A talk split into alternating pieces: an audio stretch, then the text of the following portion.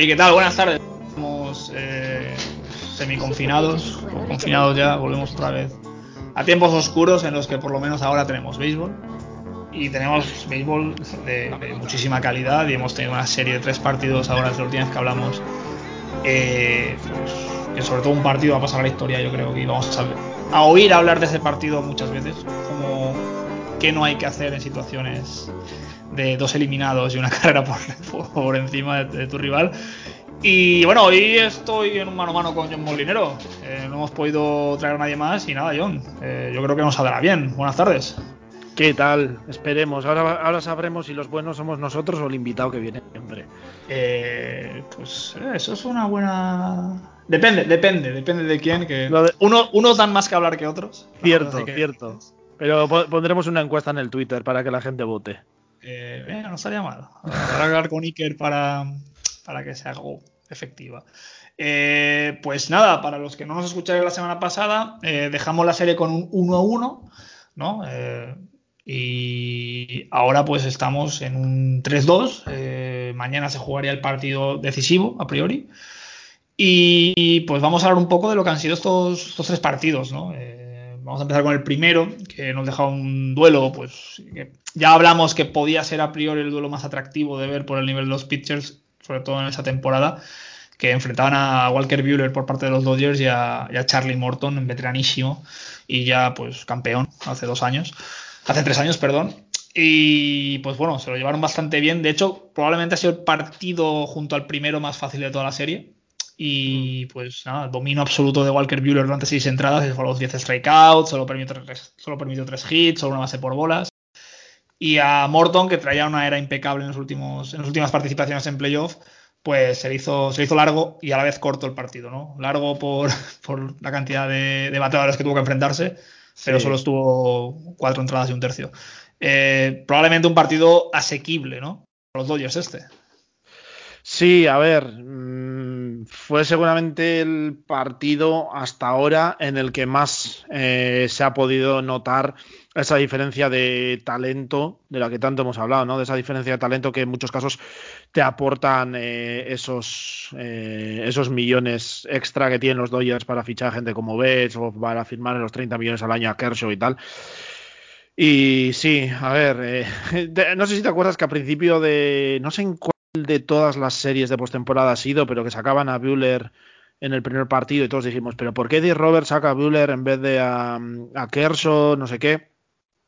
Pues supongo que por cosas como esta, ¿no? Y está claro que en, en, en, los Dodgers confían primero en lo que hace Bueller, obviamente sus números en postemporada son ridículos, no sé si el otro día vi, no sé, estaba cuarto en toda la historia en era en postemporada, alguna cosa así muy muy loca.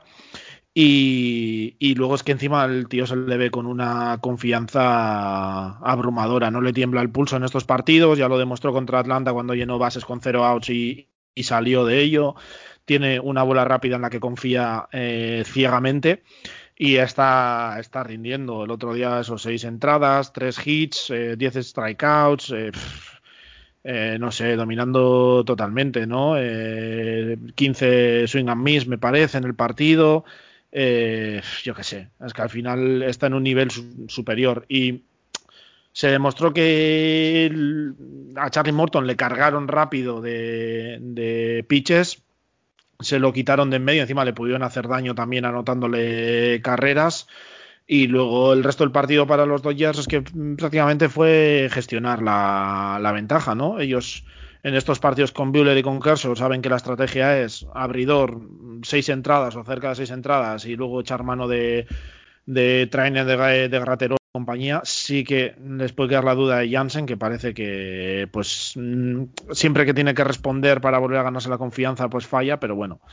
Y, y los Reyes, pues siguen con esa capacidad enorme que están teniendo para cometer strikeouts, les cuesta poner la pelota en juego y eso pues les, les está pesando sobre todo cuando se enfrentan a los seis de, de los Dodgers.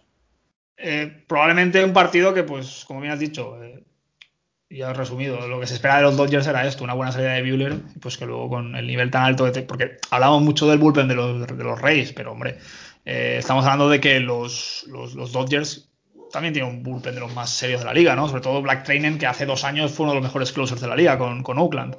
Eh, pues de momento bien, no sé, era un partido pues que se esperaba y de repente pues eh, pues sí, luego es que claro, es que es difícil hablar de ese partido sin tener en cuenta lo que pasó al día siguiente, ¿no? Claro. Eh, entonces, claro, porque ahora tú has dicho que sí, que Jansen, que, pues que todos esos problemas que tiene o que esas dudas que genera, pero es que lo que se vio al día siguiente mejor no fue todo culpa de Jansen, me refiero.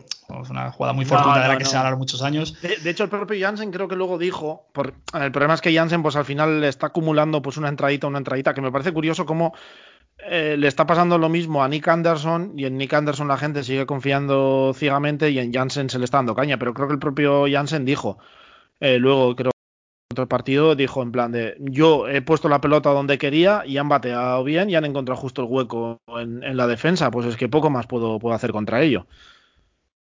Es que aquí, luego quizás el, problema Jansen se puede abarcar cuando hablemos sobre todo los dos partidos, del partido que ocurrió al día siguiente que si quieres, pues bueno, este partido no tuvo más historia.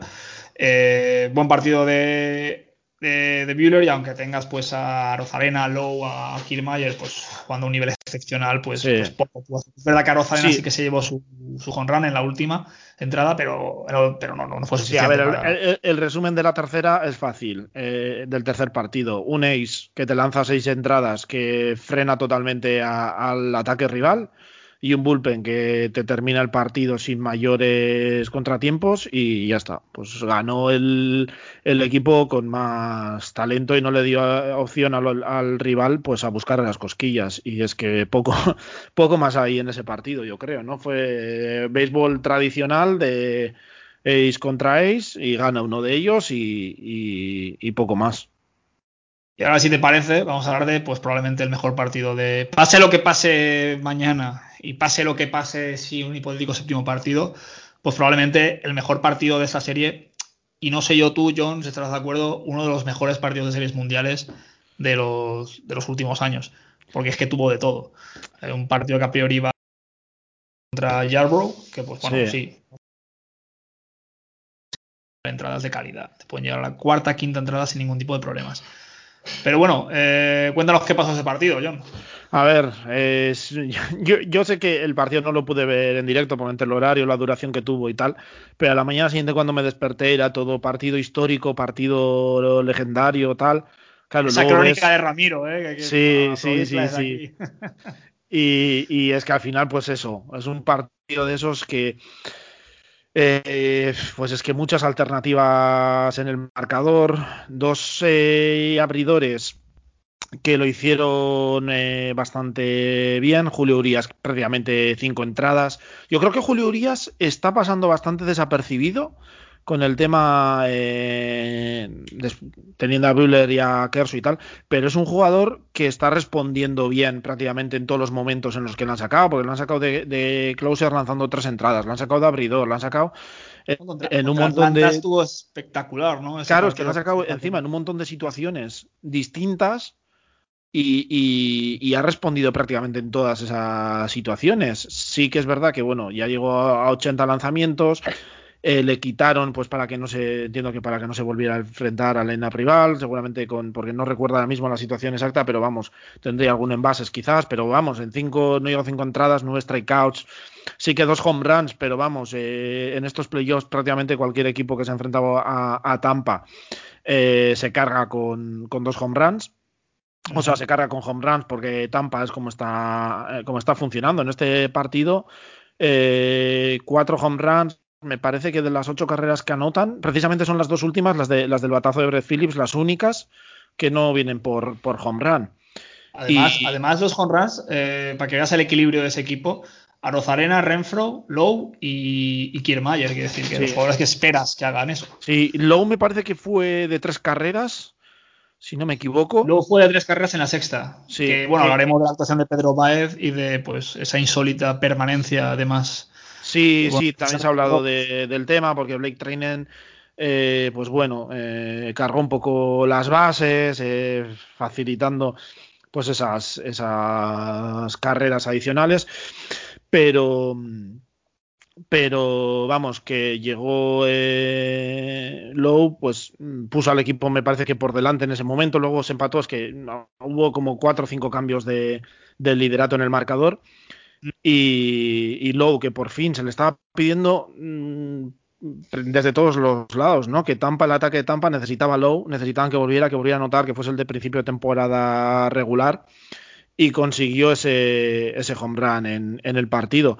Porque, eh, bueno, Tampa jugó, sabía que este era uno de, los partidos que tenía más factibles. Ante Julio Urias, pues meter a Yarbrough, lo quitaron con solo 69 lanzamientos, sí que había permitido también un par de home un par de carreras, pero vamos, seguro que era por medidas de estas de cálculos de, de Tampa, de la gerencia del equipo de analítica, pues de cuánto podía lanzar y tal, eh, y luego, pues, eh, todos, pues Thompson, Fairbanks, Castillo, Loop, Anderson se, fueron metiendo, o sea, se fueron alternando, alternancias en el marcador, se anotaba Tampa, luego Repe respondían los Dodgers y tal, y pues llegamos a, la última entrada mágica ante, ante que bueno, pues dejó un poco. Si, si el día anterior ya fue quizás el único punto oscuro del partido, pues en este dejó, eh, todas las dudas en el aire de, que quizás haya perdido su puesto como closer para lo que queda, por lo menos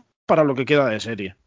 Yo, bueno, eh, hay una cosa que es la épica ¿no? del momento y eh, yo cuando sabía que iba a hablar contigo hoy, digo, ¿cómo describimos lo de, lo de Brett Phillips? Y porque Brett Phillips no deja de ser un jugador como los 300 que pasan o 400 que pasan por la liga, que no conoce nadie y que pues en el salón de su casa tendrá una foto pues en un at-bat con yo que sé en Fenway Park o y mejor dentro de 10 años a sus hijos le dice, oye, ¿tu papá jugó en la Major League Baseball? Y dice, sí, sí, sí, jugó tal, y se enfrentó a ese y otro. Que un tío que, pues, que pasa sin pena ni gloria. Por, sí, a ver, este, y, y, va a sonar un poco, un poco feo, pero Brett Phillips eh, me parece, era un prospecto de, Milwaukee, me parece, luego se pasó, eh, lo traspasaron a Kansas City, de Kansas City ha acabado eh, en Tampa, y se, al principio era conocido mm, porque tiene una risa, una risa tremendamente estridente, entonces los compañeros le hacían bromas, lo grababan, lo subían a,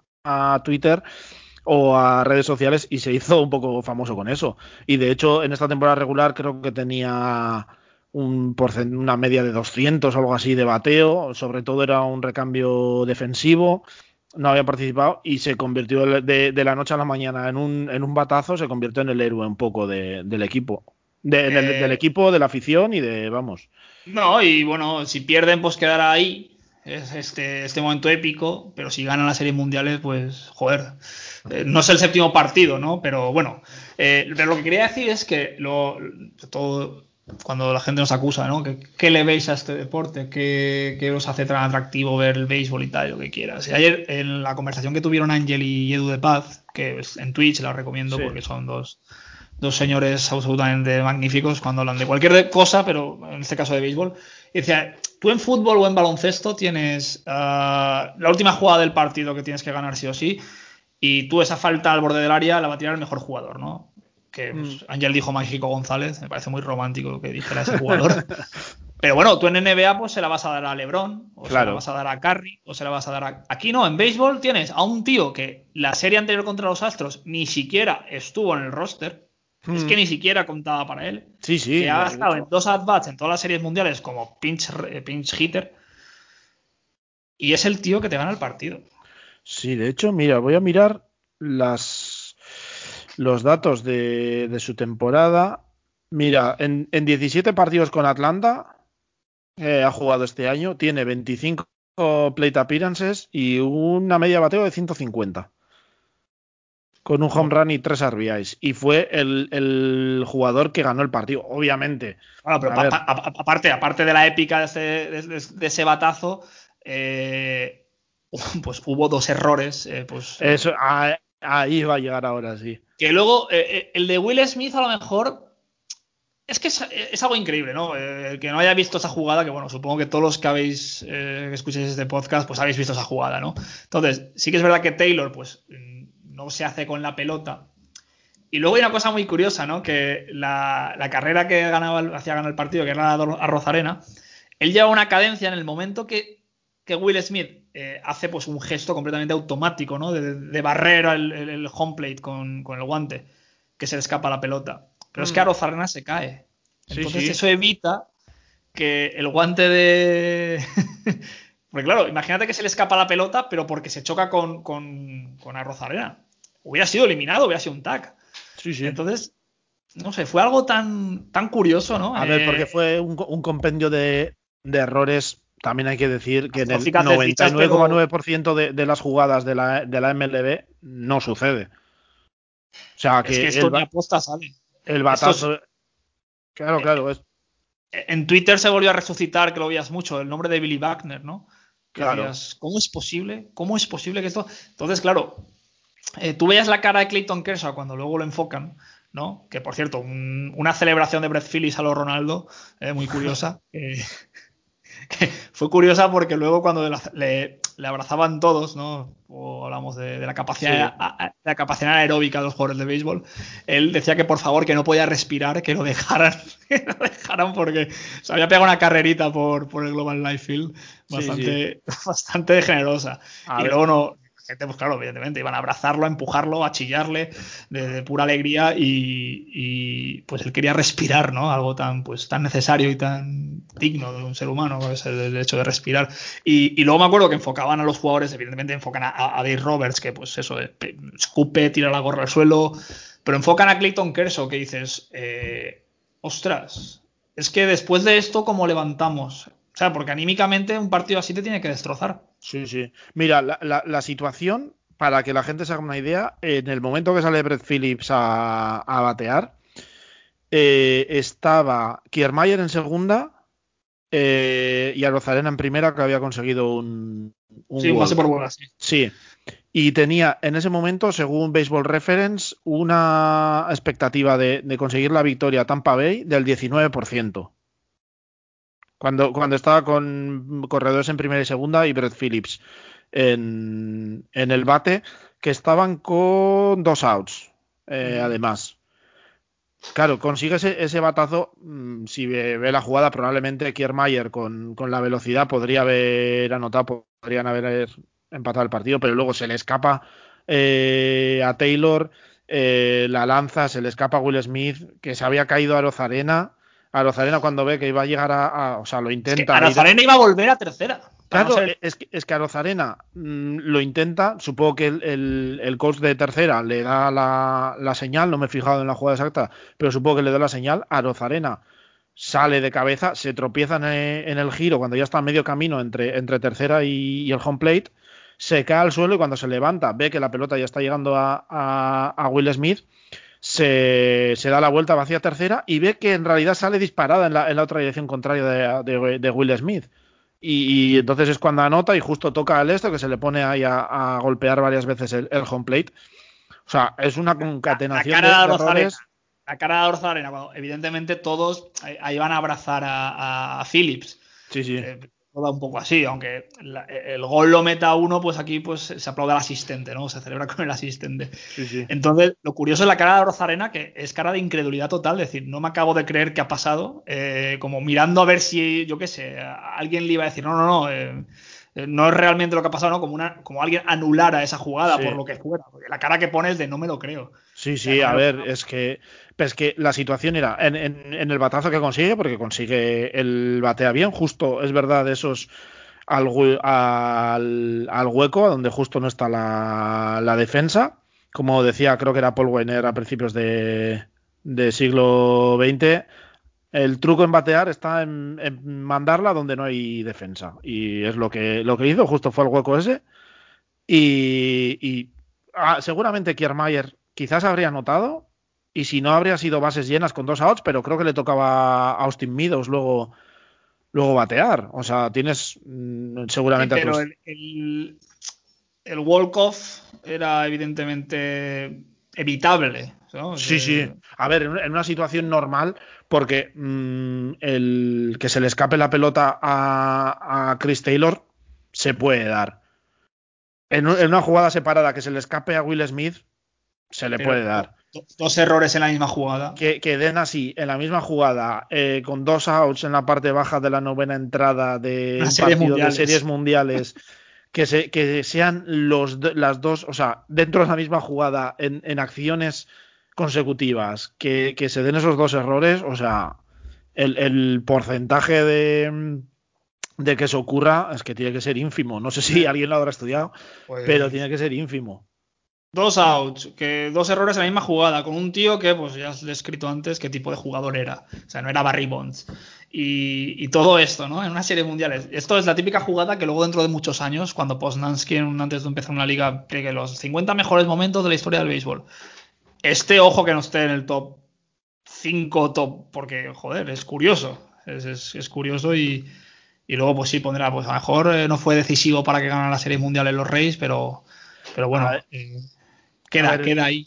El, el, partido en general, con tanto cambio de, de, liderato, con tal, con la jugada esta, con todos los home runs que... hubo 25 hits, que decir que fue un partido entretenidísimo. Sí, sí, y, y, los home runs, que ya sabemos lo que venden los home runs pa, para los highlights y tal, es lo que muchas veces lo, la, los que seguimos el, eh, el béisbol cuando que todos hemos pasado por la experiencia de que le hablas a alguien del béisbol y te dicen joder qué aburrido es, que no sé qué, que no sé cuál. Es el típico partido que, que todo el mundo pensamos, joder, si viesen este partido, desde luego no se aburriría nadie entre las alternativas en el marcador, home runs, la jugada final, tal cual. Y es, es que es. Eh, no sé si en, por, por, los fallos y tal, al final. Tantos un partido runs, que llega casi a las 6 de la mañana, tú imagínate de repente toda esa ese subidón de energía y ese subidón de. hay, hay, que irse a dormir, sí. Eh, madre mía, pero ¿cómo te vas a dormir después de esto? Me, me estoy imaginando, pero, pero, incluso en la victoria, o incluso si eres eh, Edu, Edu Paz, no sé si vio el partido, pero si lo vio, de tal bajón que tenía, yo creo que se, no sé, ya no durmió hasta, hasta por lo menos el día siguiente, después de la siguiente victoria, porque sí que se. Sí que se ha hablado mucho también, ¿no? Del, del efecto moral que podía tener este, esta derrota eh, para los Dodgers. De ¿Qué? todo lo que se ha hablado. De los 32 épica... años, claro, de los 32 años sin ganar, ocho títulos ahora consecutivos de división, cuartas series mundiales en, o terceras series mundiales en cuatro años, me parece, eh, y que parece que estamos en un momento de, de, de, que para los Dodgers es imposible y es un tipo de derrota que, es de esas que se te puede meter. Si no eres un equipo fuerte mentalmente, se te puede meter debajo de, la piel y fastidiarte el resto de, la serie. Sí que es verdad que los, que los Dodgers al final son un equipo de un nivel de talento, de gente que ha estado en muchas eh, en series mundiales, que las ha ganado en algunos casos, eh, pero por lo menos muchísima experiencia en, en, en playoffs y lo han sabido reponer. Eh, no sé, quizás a Tampa le hubiese costado más. Me parece que Tampa, de toda la plantilla, el único que ha tenido experiencia en series mundiales eh, es Charlie Morton, si no me equivoco. Sí, claro, en... sí porque Renfro no, no, Renfro no puede ser. No, creo que, creo que solo Charlie Morton. Ahí cuando... Charlie Morton, que sí, que bueno, que cerró unas series mundiales con Houston. Pero, pero el resto es que de la plantilla de los Dodgers, eh, yo creo menos Bruce Graterol y no sé si alguno más que haya podido llegar de, de algún equipo, eh, todos tienen experiencia eh, en series mundiales. Will Smith también supongo que, que no tenía, tal, pero en general. Sí, los Turner, Mansi, claro. Bueno, Betts tuvo, pero en otro equipo. En claro, con, con, los Red Sox, pero Betts encima tiene la, la experiencia de haber ganado el. Y, y el desasosiego, el un poco a mejor, o esa tranquilidad de decir, bueno, yo ya tengo mi título, ¿no? Que... Claro, claro, claro. Y Betts, Betts la, la, verdad es que la labor que está haciendo para, para los Dodgers es, es, tremenda. En defensa, en ataque, en, en todas las, las labores que, que está haciendo. Y, y, no, no lo sé, no he leído nada al respecto, pero no me sorprendería que también hubiese asumido un poco el, el liderazgo ahí en, en, la plantilla. Pues podría ser perfectamente. Bueno, en defensa lo, lo ha asumido, pero vamos, de, de sobra. Y luego, eh, es que claro, de, del, del, cuarto partido podríamos hacer un programa completamente íntegro y vamos, eh, sí. podríamos tirarnos eh, bastante más tiempo de, del que ya hemos, le hemos dedicado.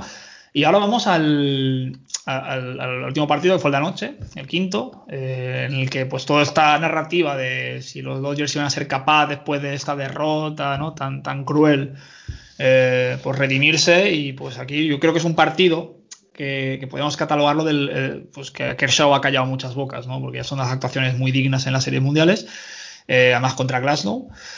Eh, probablemente si Walker Bueller no juega el séptimo hipotético partido, es probable que Clayton Kershaw, desde mi punto de vista, podría llevarse el MVP, porque gana dos partidos, no sé, tiene actuaciones bastante. A no ser que, yo qué sé, porque claro, luego eh, en los Dodgers el, el jugador de posición está muy repartido, ¿no? no, no sí, un Corey sigue en ataque quizás, Betts por lo que ha hecho en defensa. Pero bueno, Bellinger, Taylor, incluso Pollock, que decir que todos, todos... Incluso Turner que tiene dos home runs en primera entrada en los últimos partidos. Mansi creo que también lleva un par, es decir, es que bueno... Mansi creo que estaba bateando, mira a ver si lo tengo, si lo encuentro aquí, que estaba bateando mil y pico de, de OPS o algo así, he leído 1133, sale aquí. Sí. Y sigue el 1400, es que son unos números increíbles. Evidentemente, pues escogidos en, estos playoffs. Pero bueno, que, que, a lo mejor, pues por no decidirse a dárselo a quién, eh, que a lo mejor luego en el sexto partido un jugador te hace cinco carreras o impulsa cinco carreras y bueno, pues se lo dan y punto. Pero bueno, que Clayton Kershaw, todo eso, que aquí hemos sido los que, y yo ya lo he dicho, que aquí, os dije a Edu de Paz el otro día en Twitch, eh, si hablamos de lo mal que Kershaw se da octubre, también es porque hay que hablar de algo, ¿no? Y, al final tú quieres hablar de lo que, pues, que tiene causa un poquito de polémica tal, aunque tú no te lo creas. O sea, aquí tampoco vamos a hablar de.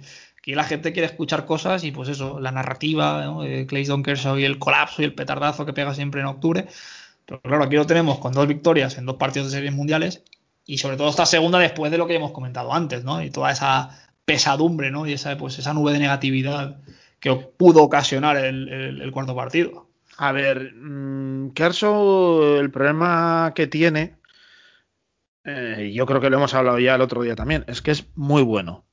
Es muy bueno y prácticamente de Kershaw lo que espera la gente, cualquier partido de Kershaw que no sea eh, ocho entradas, mm, dos hits máximo y cero carreras permitidas con 10 strikeouts, prácticamente parece una mala salida y, no, no, es para nada. En, este caso, en, sabiendo además el primer partido, bueno, se abre la serie, lo, lo hizo muy bien. Para mí, seguramente fue mejor que, que, este en términos globales. Estuvo con la slider que estuvo tremendo. En este partido, quizás baja un pelín el nivel.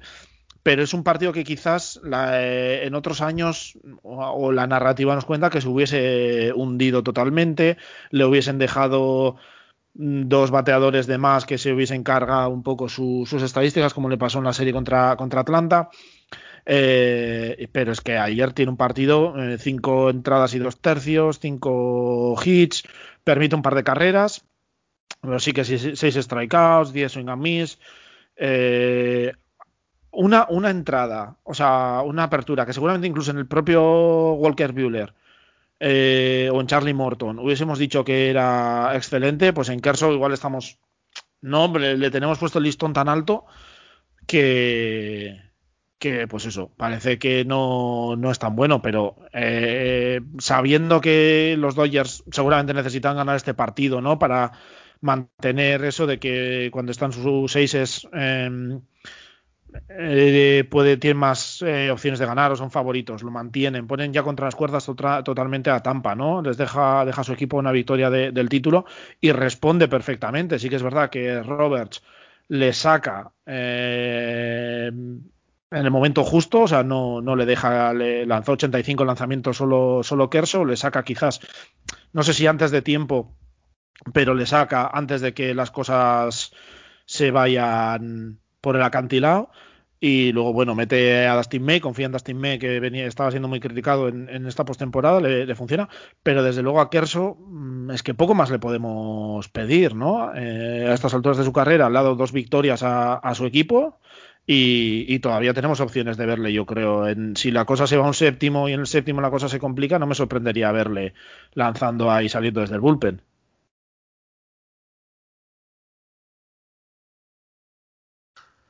John, tenía el micrófono apagado, perdón. Ay. Pero se me ha oído lo esto, digo, por repetirlo, si no. Lo que quería decir es que eh, lo que está diciendo Clinton Kershaw, ¿no? Y que a partir de las la, a partir de la quinta entrada eh, no hubo no hubo ninguna carrera permitida por ninguno de los dos bullpens. Entonces, eh, lo que está diciendo es que perdón, he tenido un fallo técnico, perdón, cosas del directo. Nunca me apago el micro. No, lo que quería decir es que, pues, sobre todo que Glasnow, a pesar de haber perdido dos partidos en estas World Series, no da una sensación de que haya sido un fracaso, ¿no? Porque, claro, eh, es verdad que se ha enfrentado a Kershaw, se ha enfrentado pues, a toda la retaíla de bateadores de los, de los, Dodgers, pero, joder, daba gusto ver a Glasnow, ¿no? Sobre todo varios pitcheos por encima de las 100 millas por hora. Eh, no sé, eh, sensación agridulce porque no ha ganado ningún partido, pero es que también se ha enfrentado al mejor. Sí, a ver, Glasnow sí se ha comido el, el marrón de ir contra Kershaw. Sí que en el primer partido al final le, le, pesan las seis entradas, o sea, perdón, las seis carreras permitidas. Sí que es verdad que siempre queda la duda de los 112 lanzamientos, que parece que, que llega un momento que, que Cash eh, un poco dio por perdido el partido, le dejó estar, le dijo, venga, quédate tú ahí, eh, aguanta el chaparrón lo que puedas y ahorramos brazos. Eh, este, pues, este, también se fue a los 102, quiero decir que también... Sí, lanzó... sí, no, por eso, pues que le está estirando en este partido. Yo creo que sí que pudo mantener a, al equipo en, en, el partido. Al final era un 4-2, o sea, era factible una remontada de, de los Reyes. Y, y, bueno, pues al final Glasnow ha cumplido su misión, yo creo, de eh, mantener sí. al, al, equipo en el partido, por lo menos en la primera entrada, pues sí o sea, en el primer partido, perdón, dar un poco de descanso a. mm, No, no ha hecho un Kyle Wright. sí, no, no, no, eh, no es esto de que lo has tenido que sacar en la primera entrada y luego ya echar mano en el primer partido de, de 300 eh, relevistas y tal y cual, porque Kevin Cash, de hecho, lo habló, creo que eh, después de ese primer partido o antes del segundo, no sé qué momento fue, al principio de la serie eh, lo, lo, necesitado que estaba el equipo de descanso, lo bien que les había venido el día extra de descanso entre las series de campeonato y las y las series de. Es que, verdad que te interrumpa, esa ha sido la clave absoluta de sí. que esto esté siendo una maravilla. Y las series mundiales, sí, sí, o sea, yo creo que se nota a, a Tampa, pues quitando ¿Qué, jugadores. ¿Qué tanta prisa tenían en las series de campeonato? Con perdón, no sé. Sí, a ver, eh, el tema, yo es mi teoría que eh, quizás no eh, puede ser 100% equivocada, pero mi teoría es que Tampa eh, tiene una agresividad eh, enorme. El otro día estuve mirando, creo que es el tercer equipo que menos entradas han lanzado sus, sus abridores en, en temporada regular. O sea, el bullpen venía bastante cascado ya, entonces eh, o sea, con mucho trabajo en el brazo y el descanso iba a ser clave. Y esta, la, el, formato que tenían las series anteriores, pues eh, sin descanso y sin nada, eh, obviamente Kevin Cash iba a tener que buscar las castañas para intentar eh, controlar el trabajo que hiciesen sus, sus lanzadores eh, y pues ahora estos días extra de descanso le están viniendo bien, se está viendo que cuando va a Bullpen Day eh, lo, lo, está pudiendo sacar. Ayer su bullpen le, funcionó eh, muy bien, sí que es verdad que está teniendo el problema Tampa ahora mismo que está, que está teniendo es el, el, ataque. O sea, sobre todo conseguir carreras, ¿no? Están dependiendo demasiado también de, del home run y al final les está pesando y van a necesitar, yo creo, más que que aparezca low, más que tal, mm, conseguir fabricar eh, un poco más la, las carreras, no depender tanto del clash hitting, porque sobre todo quizás en el partido de mañana lo puedas hacer, pero cuando venga también Buller el último partido, pues te va a costar más. Ya bastantes home runs están consiguiendo, teniendo en cuenta que, los Dodgers venían como el equipo que menos home runs había permitido en la Liga Nacional, por lo menos esta temporada regular y lo están consiguiendo hacer, pero para mí está, o sea, están necesitando envasarse más, que por lo menos esos home runs que puedan conseguir, por lo menos tenga gente en base para poder acumular alguna carrera extra y yo creo que eso les está pesando y que se nota pues un poco pues la falta más de, de talento de cuando se enfrentan a un ace top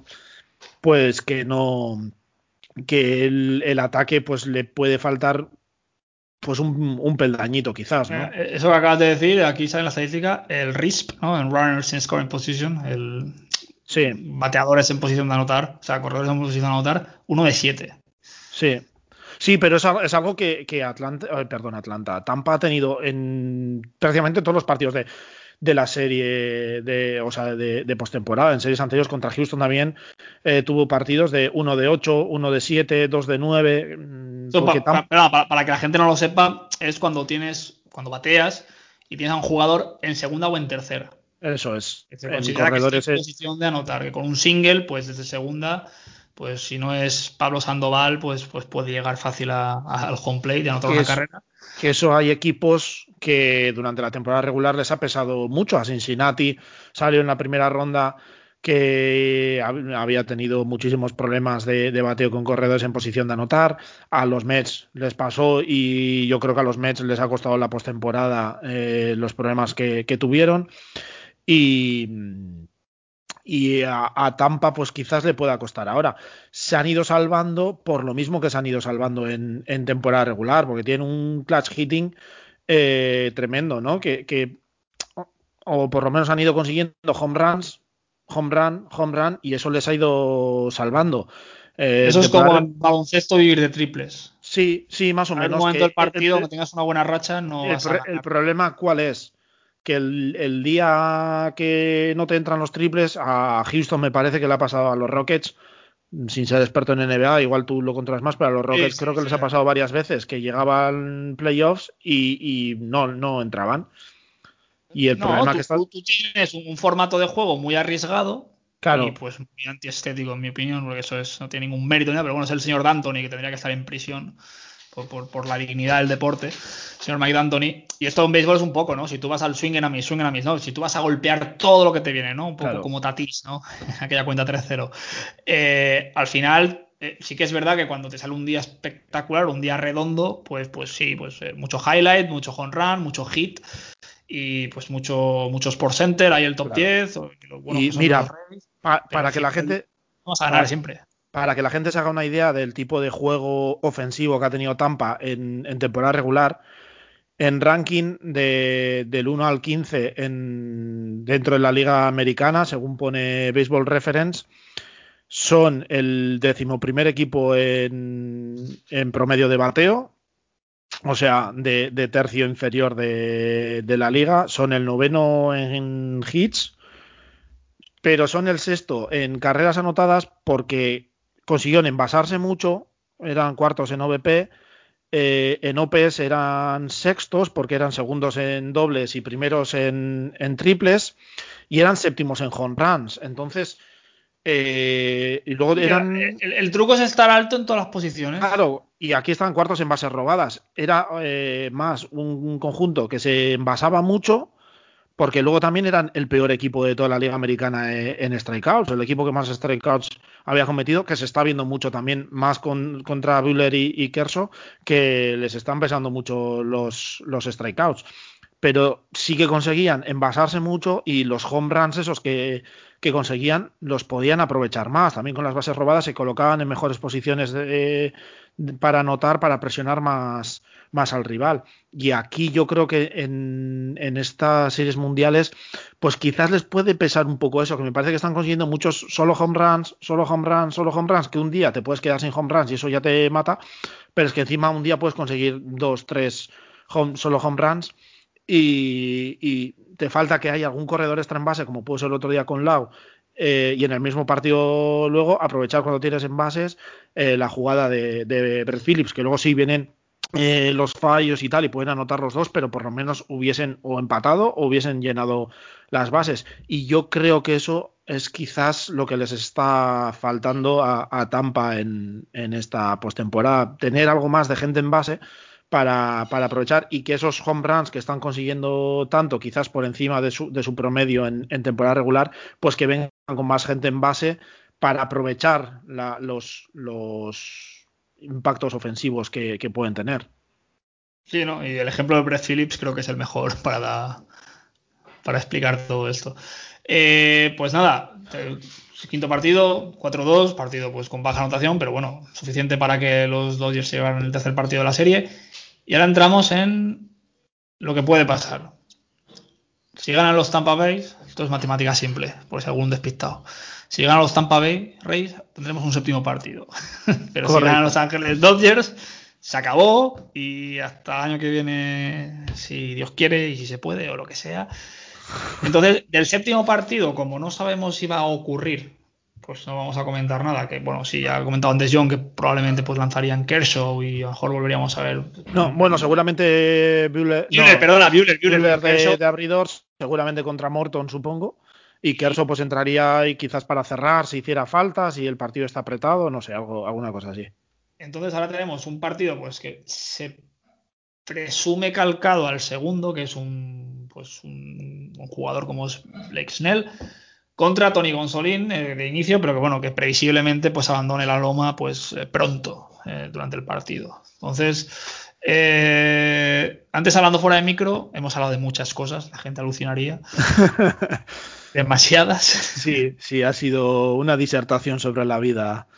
O sea, música, sí, esto un día haremos un premium y grabaremos el, lo que hacemos, lo que grabamos antes, que creo que es bastante más interesante lo que luego grabamos, lo que sí antes fuera de micro.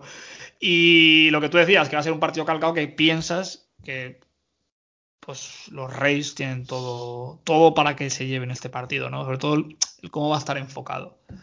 Sí, a ver, yo, eh, yo te decía que mi sensación era que hasta ahora ha sido un partido de tenis donde cada equipo ha ido ganando, conservando su, servicio, ganando su, servicio. Y ahora los Reyes saben que si quieren ganar sí o sí tienen que, romper el servicio de, los Dodgers, ¿no? Eh, eh, tienen que ganar sí o sí mañana. A priori parecen favoritos. Eh, Gonzolín le ha costado mucho esta, esta off-season. Eh, no le ha dado el rendimiento de la temporada regular. No, May no sé si estará disponible después de lanzar casi dos entradas ayer. Sí que está el día de descanso, pero no lo sé exactamente. Pero vamos, tendrá que echar más pinta por lo menos a, por parte de los Dodgers un día de bullpen que le ha costado mucho durante, durante estas esta postemporada, durante estas series mundiales sobre todo. Eh, y bueno, mm, los Reyes van con Snell, no sé si su ace o bueno, uno de sus lanzadores top, a priori parece favorito. Es un, Cy Young hace dos años. Sí, eh, sí que es verdad que desde el Cy Young, pues bueno, ha bajado un pelín, le está costando más, eh, no está llegando profundo en los partidos, pero los Reyes después del día de descanso supongo que podrán volver a echar mano de su núcleo de Castillo, Fairbanks, Nick Anderson y compañía. Eh, y bueno, parece más eh, abierto al tipo de juego, a eso me refería con lo de conservar su servicio, al tipo de juego de, los Rays. Y luego el séptimo, pues volvería un poco al terreno de, los Dodgers, ¿no? Meter a Bueller contra no sé quién, bueno, eh, ya lo habíamos comentado tú ya antes, seguramente contra Charlie Morton, otro duelo y a ver cómo lo enfocan los Dodgers y qué, cómo lo pueden hacer ahí, ¿no? Eh, eh, supongo que el séptimo partido volverían a tener ellos la, un cierto favoritismo y, no lo sé, veremos porque puede ser. Al final Tampa sabemos que se mueve bien. Lo que digamos, va a pasar todo lo contrario. Todo, lo contrario, sí, sí, porque ya digo, antes el otro día tenía el 19% de opciones de, ganar con, Brett Phillips al bate y, mira lo que pasó. Eh, Tampa contra las cuerdas ha rendido muy bien. No le pesó, por ejemplo, contra los Astros el hecho de perder la ventaja y tal. Pudieron ganar el, séptimo y meterse en series mundiales. Así que está acostumbrado a, trabajar bajo presión. Kevin Cash, pues a ver cómo movería las, las piezas. Y yo qué sé, a priori, si, si, seguimos en, esta la tendencia que veo hasta ahora, pues eh, parecería que podrían ganar los Dodgers en, en siete, ¿no? Cada uno ganar su partido, el partido que parece más hecho a su medida, pero veremos a ver cómo. Habrá que estar atentos y si los Dodgers pues acaban esa racha tan fatídica y tantos años. Que encima nos lo facilitan un poco porque me parece que como no han cambiado en Estados Unidos la hora es lo que, es lo que quería decir, sí, es hasta la una. Ellos lo cambian la semana que viene. Entonces, eh, estamos hablando ahora de John y yo el lunes por la noche y esto saldrá mañana seguramente. Esta noche, pues, pues esa hora de más, de menos, o sea, una hora de regalo. Pues son solo cinco horas de diferencia con Estados Unidos. Y pues, hombre, pues se, nota. Esa hora, esa hora, a esas horas, valga la redundancia. Sí, por lo menos para, para ver un par de entradas, por lo menos al principio, a ver cómo empieza cada, cada, equipo, cómo empieza Snell, cómo va Gonsolin, luego si séptimo, pues a ver si Buller sigue al nivel de, hasta ahora o quizás pues va librando problemas como contra Atlanta, como tuvo ha tenido en algún momento en los últimos partidos, que ha ido saliendo, pero bueno, poniendo corredores en base y tal, y, y con algunos problemillas, pero bueno, por lo menos para ver cómo, cómo se enfoca el, el partido. Y no sé, es, pues bueno, nos lo facilitan un poco, por lo menos. Pues por resumir, para ir acabando, eh, ese cuarto partido, pues a todo amante de béisbol, a todo lo que se quiera iniciar, eh, pues que lo vea. Y luego, pues, eh, hemos, hemos intentamos aquí destrozar mitos, ¿no? De que el béisbol es aburrido, pues recomendamos ese partido. Y de que cómo puede ser gente tan gorda o tan con tanto sobrepeso y tan poco ágil a priori, pues puede jugar un deporte profesional. que vean las tiraditas de Choi. Estamos pensando, en cuando has dicho eso, he pensado inmediatamente en Choi. no, podíamos dejar pasar la imagen, porque sí, hay que bueno, Hay una foto que es a Rozarena en el bullpen, o sea, en el home plate, y Phillips por detrás eh, haciendo el avión. Esa foto es increíble. Pero la de Choi, estirándose como se estira para el eliminado en primera base, eso me parece increíble. Es que Choi. Un de 117 kilos. Choi lo que aporta en defensa ese tipo de estiradas es eh, tremendo. O sea, pero está con las piernas absolutamente abiertas contra el oh, suelo, tirado. grados, o sea, es completamente estirado. Sí, sí, parece más un movimiento de, ballet. Y, ¿Tú sabes, lo que... ¿Tú sabes de qué me acordé? Pero que te interrumpa. Cuando está el, eh, pues en los partidos de la Liga Nacional tenía que, batear el pitcher, ¿no? Tenían que poner a, sí. Ortiz en primera base. Sí. Eh, no lo veo, ¿eh? No tengo me, da que, me, da que Choi es un poco una cosa un poquito especial. Pero lo que, pero lo que aporta Choi a esa defensa con, esa, con esas estiradas, porque te permite o permite al resto de compañeros de, del infield que no tengan que ser tan precisos en sus en sus lanzamientos a, a, primera, darles un poco más de rango y eso les permite a su vez poder lanzar un pelín más rápido. No, no tienen tanta necesidad de apuntar y pueden ganar unas décimas de segundo que pueden ser eh, claves. Y, eso aporta muchísimo. En, o sea, hemos hablado toda la, postemporada de lo importante que ha sido la defensa de Tampa a la hora de que fueran pasando rondas y de todos los partidos que han ganado durante, durante la temporada regular. Y estas pequeñas cosas como, como lo que aporta Choi, pues son una de, tantas cosas que hace bien Tampa eh, en defensa y que tanto, tanto aportan al equipo. Tú sabes eso lo bueno que es, que da retweets una imagen así, a gente que pasaba por aquí, que no tiene ni idea de qué están jugando ni qué deporte es, tú eso lo ves en internet y como que le da visibilidad. Estas tonterías, que bueno, no es una tontería porque es un jugador, pero a la larga esto es positivo, que esto ocurra y que, pues eso, porque esta, esta, jugada de hecho y pasa un partido cualquiera de regular season y lo vemos todos también, porque te lo ponen hasta en la sopa. Por cierto, Choi, que, que, que es una tontería, un detalle o una, un hecho un poco tonto, pero me sorprendió porque yo pensaba que habría habido alguno, pero es el primer coreano que juega en las series mundiales y, también, bueno, que consigue un hit obviamente, porque no ha habido, ha habido ni un coreano que había jugado. Pero yo pensaba que habría alguno que, ya había llegado a, series mundiales, pero me pareció, me pareció curioso. ¿Sabes decirlo de los fantasmas que me dijo ayer Ramiro? Algo he leído de, los fantasmas, pero no sé exactamente qué, es. Esa parte esotérica me la había perdido. complejo del niño del sexto sentido, se ve. Y que y que eso es, él está cómodo, ¿no? Que, que, reconoce, ¿no? Que ve fantasmas y tal.